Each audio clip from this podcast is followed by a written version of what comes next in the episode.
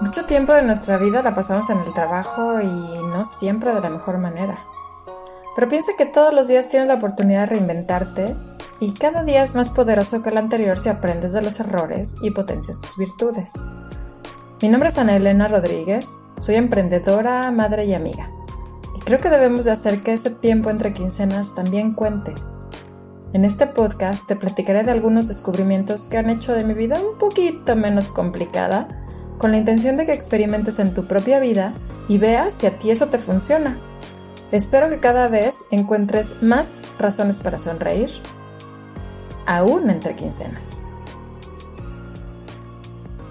Hola, ¿cómo estás? Aquí Ana Elena saludándote. Hoy quiero platicar un poco acerca de algo que lo he escuchado un montón de veces, el separar la vida laboral de la personal. Punto número uno, creo que nadie de nosotros se nos incorporó un switch de encendido y apagado en donde podamos decir, a partir de este momento mi mente va a dejar de estar en mis cuestiones personales para dedicarme exclusivamente a lo laboral. Sin embargo, sí creo que hay cosas que hacer. Aunque me gustaría comenzar por el hecho de que la vida laboral también es vida personal. Muchos de nosotros nos pasamos, cuando menos, ocho horas al día en nuestros trabajos. Si a eso le sumamos el tiempo que ocupamos en transportarnos, en arreglarnos, en dormir, alguna otra cosa, realmente ya nos queda muy, muy poco tiempo para nuestra familia, para nuestros amigos y algunas otras cosas. Entonces, no es como que dejemos de ser personas por estar inmersos en nuestros trabajos, sino todo lo contrario. Lo que hacemos es que seguimos teniendo esas necesidades sociales, afectivas, y como no tenemos tiempo para hacerlo fuera de nuestro trabajo, lo empezamos a buscar dentro y está bien. Porque es, porque es una necesidad que tenemos los seres humanos. Y entonces nuestros amigos, nuestras relaciones amorosas, nuestras enemistades también se dan en el trabajo. Entonces, realmente separar la vida laboral de la personal, pues es de cierta manera imposible, a menos que nos convirtiéramos en máquinas, pero al ser personas necesitamos vida personal. Y si no nos estamos dando un espacio para tenerlo fuera, pues cuando menos lo tenemos que encontrar dentro.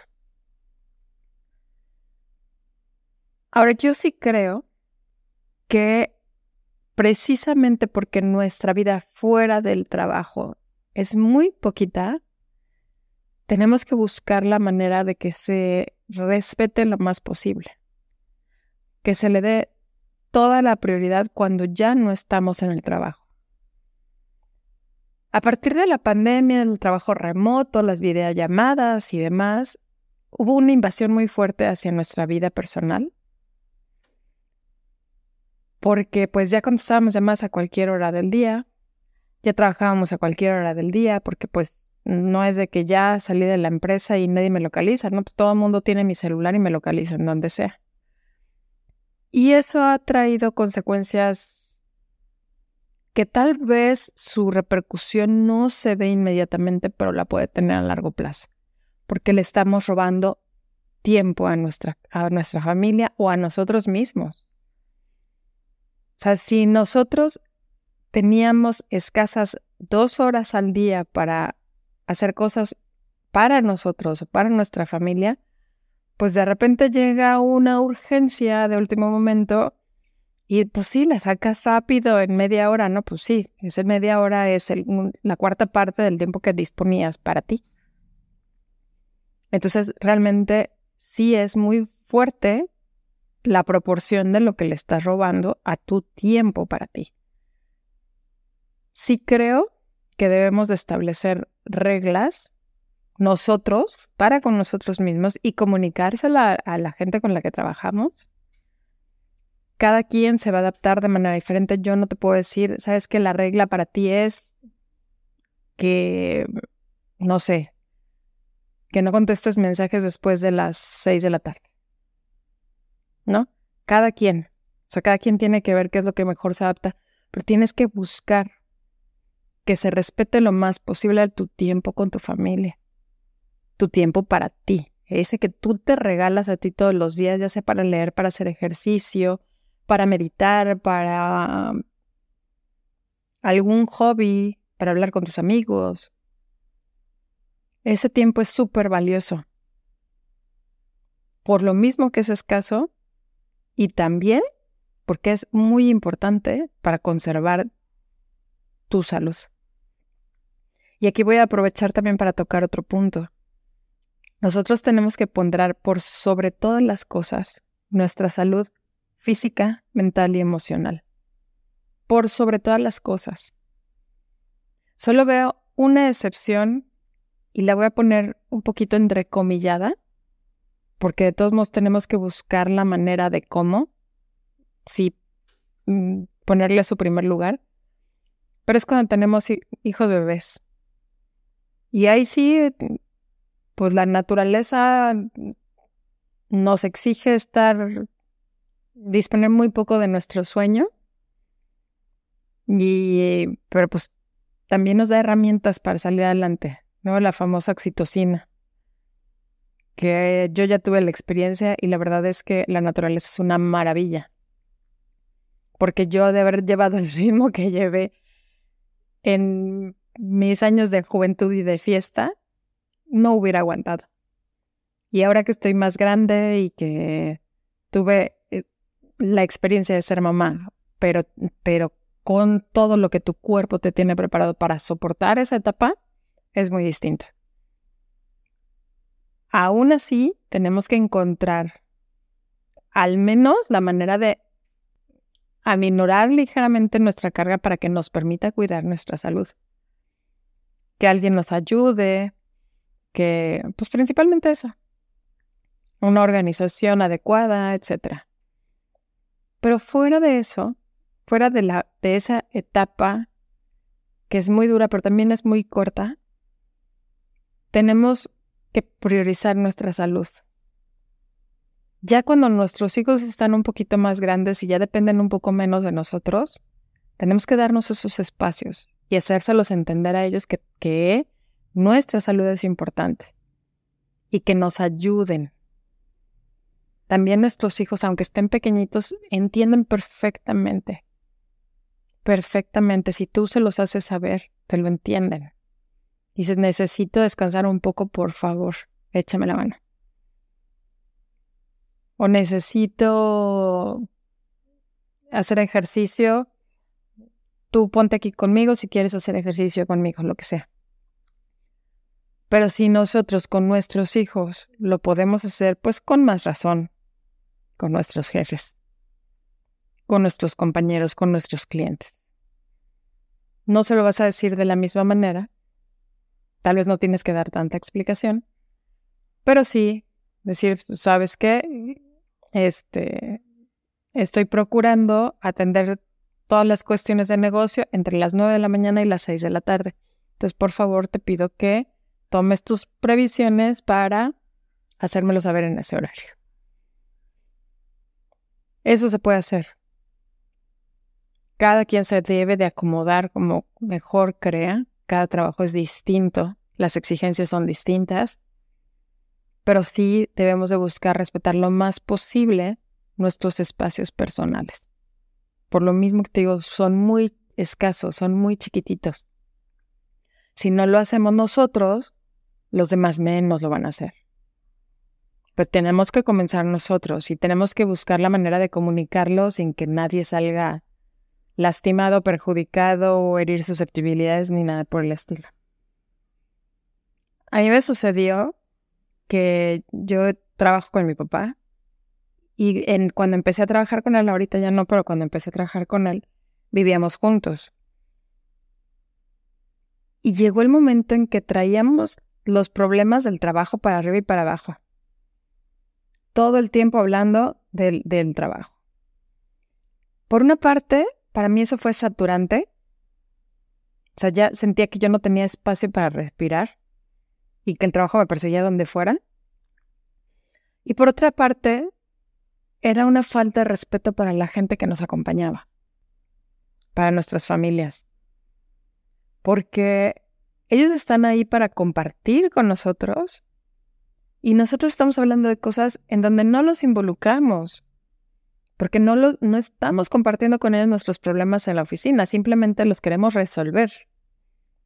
Entonces llega el momento en que a la gente que está a tu alrededor la repliegas, la ignoras, ya no estás compartiendo, aunque estén juntos en el mismo espacio, realmente no pelas.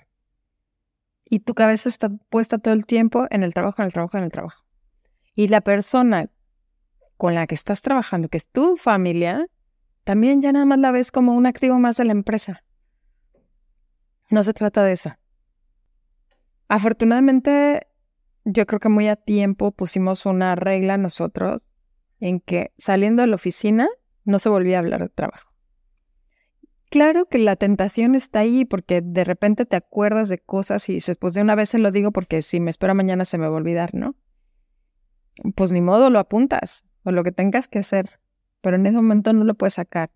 Y, un poquito en broma, cuando me empezaba a decir, oye, tenemos que revisar tal cosa, yo, oye, es, oye, es como un mosquito que anda por ahí, que este, pues está como fregoncito, a ver si ya se va, lo voy a espantar. Y, y a todos nos terminábamos riendo, pero quedaba claro que teníamos que romper con esa dinámica. Y esa era una manera de hacerlo. ¿no? Que cualquiera de los dos que de repente se le escapara el, el, oye, es que tengo que hablar contigo de trabajo, no. Al otro reaccionar y decir, eso hasta mañana, ¿no? En el momento en, en, que estemos en la oficina y estemos trabajando. En ese momento vemos cosas de trabajo. Y otra cosa, yo creo que cualquier relación debe estar basada en el respeto cualquiera. Y de repente eso con ciertas relaciones se nos olvida, se nos escapa, nos gana el ego, el enojo, el rencor, las malas mañas. Pero tenemos que ser los primeros en procurar respeto hacia nosotros. No porque me estés pagando me vas a faltar el respeto porque es una relación en donde los dos estamos ganando. Yo estoy ganando con el dinero que me das, tú estás ganando con el trabajo que yo estoy haciendo. Y eso no, no tiene por qué ser causa para que me faltes el respeto. Ni con clientes, ni con jefes, ni con compañeros de trabajo. ¿Sabes qué? Me cae de la patada. Nunca estoy de acuerdo con lo que hace. Pero no tengo por qué faltarle al respeto. Y no tengo por qué permitir que alguien me falte el respeto. Así como le exigimos, lo tenemos que dar, pero tiene que ser algo que tengamos muy en firme todo el tiempo. No podemos permitir que nos falten un día el respeto y al otro no. Debe ser algo constante, que la gente sabe que contigo no puede meterse que contigo tienen que tratar las cosas de manera muy respetuosa, esté o no esté de acuerdo contigo. Son cosas muy distintas. Y de verdad, el respeto es algo que va a hacer que nuestro espacio, nuestras relaciones personales, sean las que sean, las llevemos mucho mejor. No tenemos que estar de acuerdo con todo el mundo, eso es claro. Y está bien porque por eso somos tantos, por eso somos tan diferentes, porque cada quien aporta cosas diferentes. Pero siempre con respeto. Siempre, siempre, siempre con respeto. Aunque sintamos que se nos retuerza la tripa cada vez que lo veamos. No por eso nos vamos a ir a los golpes.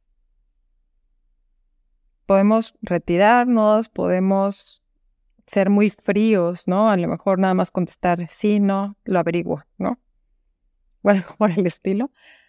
No tenemos por qué hermanarnos con todo el mundo, pero siempre con respeto. Y para terminar, yo quiero decirte que en las empresas no, todo está dicho. Yo veo muchas empresas que todavía trabajan con las ideas que se establecieron en la revolución industrial. Todo lo que ha evolucionado el mundo desde entonces hasta ahora y las empresas todavía están trabajando con esa mentalidad. Pero tampoco las sea, es, más, es mucho más fácil encasillarnos en hacer lo que se supone que funciona, cuando menos es lo que conocemos, el famoso no salirse de su área de confort, que estar investigando y ver que sí y que no. Esas decisiones generalmente las han estado tomando las gerencias de las empresas. Para las gerencias no tienen el conocimiento de todo lo que viven sus empleados. Una, porque no investigan. Y dos, porque los empleados no decimos nada. Debe de haber más iniciativas de parte del grueso de la empresa, de donde hay más gente, que son todos los empleados. Y deben de ser cosas propositivas, no nada más estarse quejando, porque de verdad muchas veces nos quejamos pero ni nosotros mismos tenemos claro de hacia dónde, o sea, qué sí nos iría bien, qué sí querríamos. Muchas veces nosotros mismos no nos entendemos, no entendemos qué es lo que nos está generando malestar. Y entonces lo ponemos todo en, es que si me pagaran más. Pero de verdad, muchas veces no es eso. Muchas veces pequeños cambios organizacionales o en la cultura organizacional nos pueden hacer sentir mucho mejor. Tal vez, pues no sé, que no me hicieran venir horas extras, ¿no? Y respetaran más mi tiempo fuera del trabajo. Tal vez que se promovieran prácticas que generaran buenas relaciones entre los empleados, tal vez entender el propósito de la empresa y ver de qué manera mi trabajo está afectando positivamente al mundo en el que yo vivo. Hay cosas que son mucho más sencillas de resolver. No me voy a meter con la cuestión económica porque habemos un montón de pymes en, México, en Latinoamérica, yo creo que en el mundo, que luego difícilmente tienen para sacar sus costos fijos. Pero si al menos la gente se sintiera respetada, valorada, tomada en cuenta, las cosas cambiarían. Pero eso es mucho de percepción. Es mucho, mucho de percepción. Entonces, a todos nos toca decir, hey, yo lo que necesito es esto. Yo lo que necesito es que no me invadan mi espacio personal o yo lo que necesito es que se promueva el parar tanto chisme.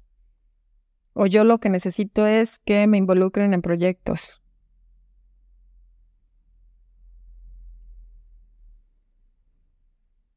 Cada uno de nosotros somos diferentes. Pero al final puede ser que coincidamos en muchas cosas pero tenemos que alzar la voz. Tenemos que agruparnos para resolver las cosas. Decir, a ver, en mi departamento está habiendo tal situación que a mí me está molestando y muy probablemente a muchos de mis compañeros también. Vamos a ponernos de acuerdo, vamos a hacer una lluvia de ideas. ¿Qué, qué podemos hacer para mejorarlo? Y entonces escalarlo, decir, a ver, vengo con una solución, no vengo con un problema, vengo con una solución va a ser mucho más fácil que se abran las puertas a que cuando uno llega con problemas. Y entonces recae la responsabilidad en unas cuantas personas de resolver un montón de problemas. ¿Sabes cuándo los van a resolver? Se van a ir acumulando atrás de una hilera de problemas que se tienen que resolver.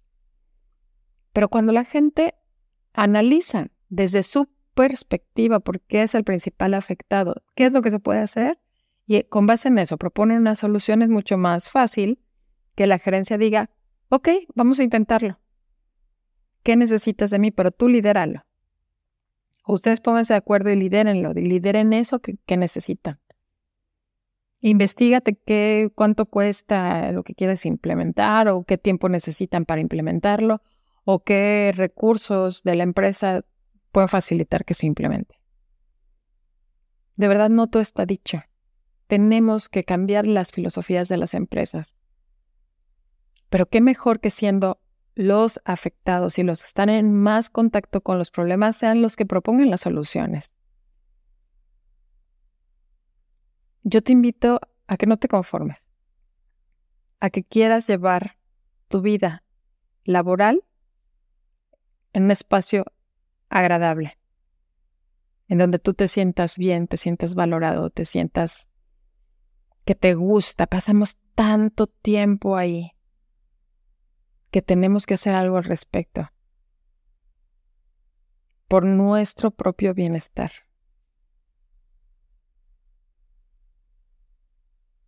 Y yo estoy segura que aunque no te respondan a la primera, a la segunda, a la tercera, si varios de ustedes, de nosotros, nos movemos y empezamos a proponer soluciones a los problemas, las empresas tienen que empezar a cambiar.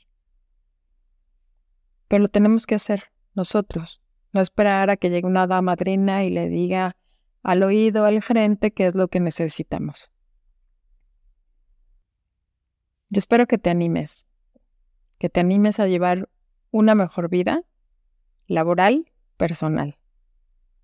Y que cuides muchísimo tu vida fuera del trabajo. Que, que seas muy respetuoso con su espacio. Y sobre todo, cuida mucho tu salud. Te mando un fuertísimo abrazo. Cuídate mucho. Bye.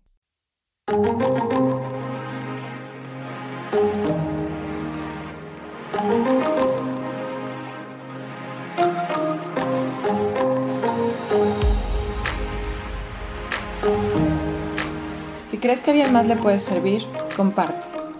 Es más, comparte con tus compañeros de trabajo para generar una inercia positiva y un mejor ambiente laboral. Si quieres que tratemos un tema en particular, contarme tu historia o simplemente entrar en contacto, escríbeme a entrequincenas.gmail.com. Repito, entrequincenas.gmail.com.